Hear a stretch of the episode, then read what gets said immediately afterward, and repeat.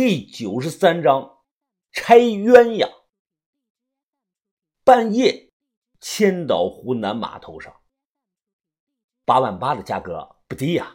哎，彤彤，我说实话，你的身材、长相、气质各方面都可以，就是不知道你这个技术怎么样啊？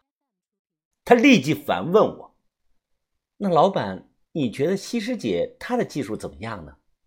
哦，赛西施啊，自然不差。上次呢，我算是费了三成的力才把他降服的。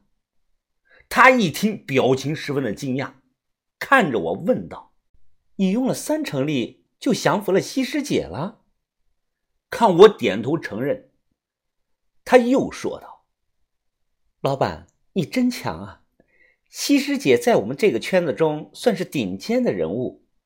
本来我还想着做做你的生意，现在看还是算了吧。”西施姐都伺候不了你，那估计我更不行。我赶忙又说：“啊，那行，咱们就就这样说定了。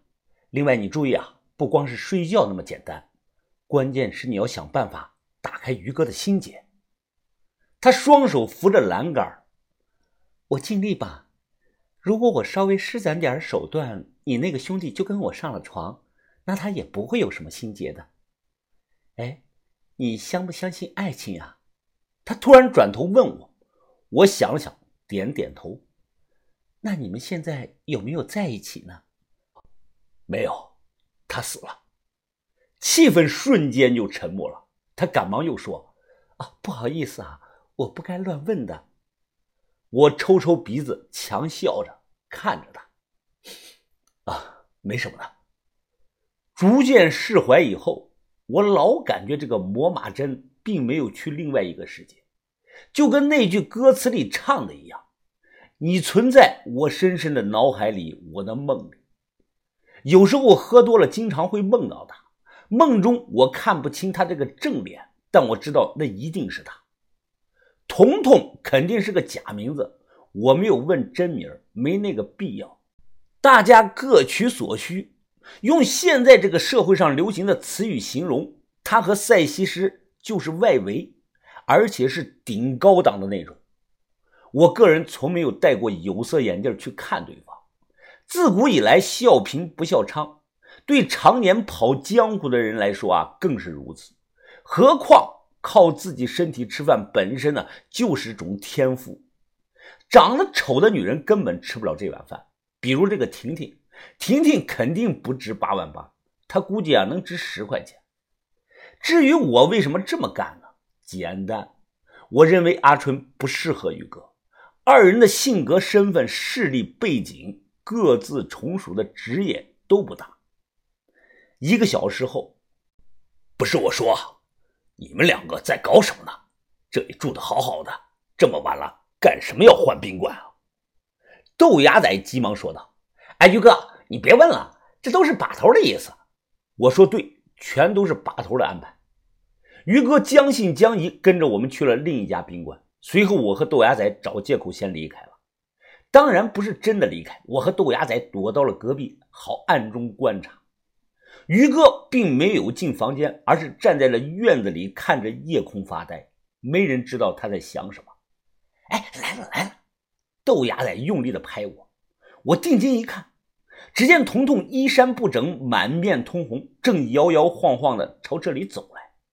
他手上还拎着个半瓶没喝完的酒。哎呦，哎呦，哎呦！醉了酒的这个彤彤走着走着啊，突然摔倒了，是真摔呀！看那个样子，摔得不轻。于哥听到声音，立即过去问姑娘：“你有没有事儿？”“你，你是谁啊？起，起开，别管我！”彤彤从地上爬起来，他说话都大着舌头，让人分不清他是否是真喝醉了。哎，姑娘，那是我的房间，你走错了。姑娘，姑娘，彤彤是跌跌撞撞的直接进屋去了。于哥反应过来后，大喊着追了进去。看到这一幕，我和豆芽仔是面面相窥啊。这，我之前想过彤彤会用哪种办法接近于哥，这算什么呢？直接就进屋了，等了一会儿，见彤彤并没有被赶出来，我猜他是假醉酒的名义啊，一头栽倒在于哥的床上了。这深更半夜的，孤男寡女共处一室，摩擦起火的概率极大。而且彤彤堪称是职业的吊男手，他肯定有使不完的本事用来发挥。豆芽仔疑惑的问我：“疯子，这就成了？应该成了吧？人都进去好一会儿了。”我不确定的说。豆芽仔搓着手说：“呀，呃，要不咱们去听听动静吧？别去，你他妈好意思听墙角啊？走吧，找个大排档，咱俩喝点去。”我刚说完，突然于哥的房门“砰”的一声被踹开了，随后便看到于哥硬是将这个披头散发的彤彤强行的推了出来。彤彤的脸上表情是似羞似怒啊，他咬着牙准备说话。没想到于哥先一步，冷着脸指着他，大声的说道：“最后一次警告你，赶紧走！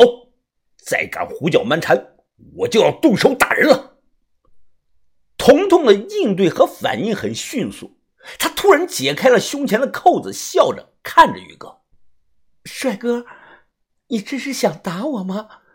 我看你可不是两眼空空，别再装什么守清规的和尚了。”咱们能碰到就是缘分。今天晚上我只是想找刺激，不用负责任。于哥盯着彤彤，他看了有几秒钟，突然一把将人是拦腰抱了起来。这一幕发生的很突然，只听到走廊上传来了彤彤银铃般的笑声。我和豆芽仔在暗中看得十分的紧张。就在我以为一切顺利的时候，突然听到“呀”一声的惨叫。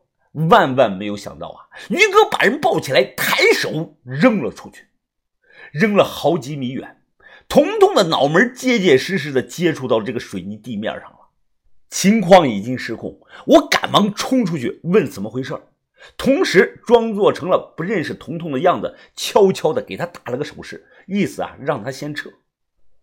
而彤彤则手扶着额头，满脸怒气的看着我和于哥。于哥似乎瞬间明白了什么，扭头看向了我。云峰，你们认识？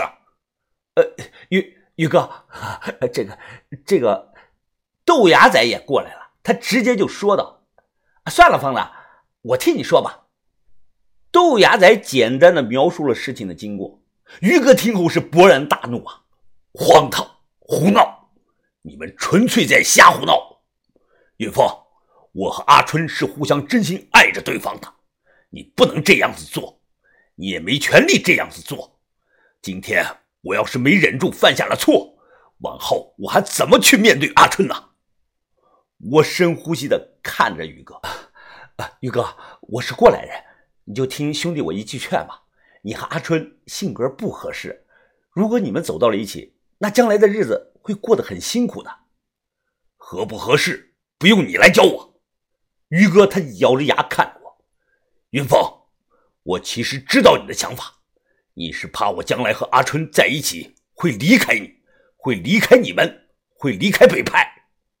我呆若木鸡，定格在了原地，说不上来一句话。